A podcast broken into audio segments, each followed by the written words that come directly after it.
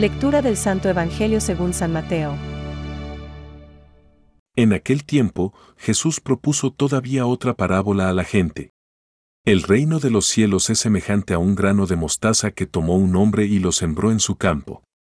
Es ciertamente más pequeña que cualquier semilla, pero cuando crece es mayor que las hortalizas y se hace árbol hasta el punto de que las aves del cielo vienen y anidan en sus ramas. Les dijo otra parábola. El reino de los cielos es semejante a la levadura que tomó una mujer y la metió en tres medidas de harina hasta que fermentó todo. Todo esto dijo Jesús en parábolas a la gente, y nada les hablaba sin parábolas, para que se cumpliese el oráculo del profeta. Abriré en parábolas mi boca, publicaré lo que estaba oculto desde la creación del mundo. Es palabra de Dios. Te alabamos, Señor. Reflexión. Nada les hablaba sin parábolas. Hoy, el Evangelio nos presenta a Jesús predicando a sus discípulos.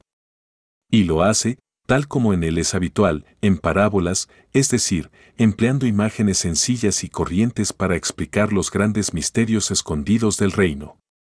Así podía entender todo el mundo, desde la gente más formada hasta la que tenía menos luces. El reino de los cielos es semejante a un grano de mostaza. Los granitos de mostaza casi no se ven, son muy pequeños, pero si tenemos de ellos buen cuidado y se riegan, acaban formando un gran árbol. El reino de los cielos es semejante a la levadura que tomó una mujer y la metió en tres medidas de harina. La levadura no se ve, pero si no estuviera ahí, la pasta no subiría.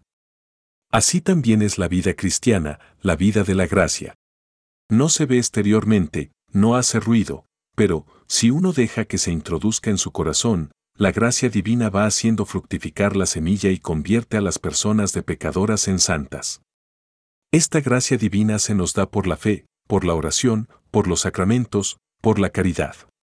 Pero esta vida de la gracia es sobre todo un don que hay que esperar y desear con humildad. Un don que los sabios y entendidos de este mundo no saben apreciar, pero que Dios nuestro Señor quiere hacer llegar a los humildes y sencillos. Ojalá que cuando nos busque a nosotros, nos encuentre no en el grupo de los orgullosos, sino en el de los humildes, que se reconocen débiles y pecadores, pero muy agradecidos y confiados en la bondad del Señor. Así, el grano de mostaza llegará a ser un árbol grande. Así la levadura de la palabra de Dios obrará en nosotros frutos de vida eterna. Porque, cuanto más se valle el corazón por la humildad, más se levanta hacia la perfección. San Agustín.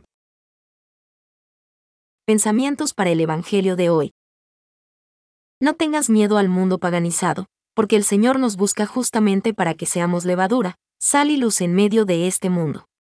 No te preocupes, que el mundo no te hará daño, a no ser que a ti te dé la gana. San José María. La familia que vive la alegría de la fe, la comunica espontáneamente, es sal de la tierra y luz del mundo, es levadura para toda la sociedad. Francisco. Siendo propio del estado de los laicos vivir en medio del mundo y de los negocios temporales, Dios les llama a que, movidos por el espíritu cristiano, ejerzan su apostolado en el mundo a manera de fermento. Catecismo de la Iglesia Católica, número 940.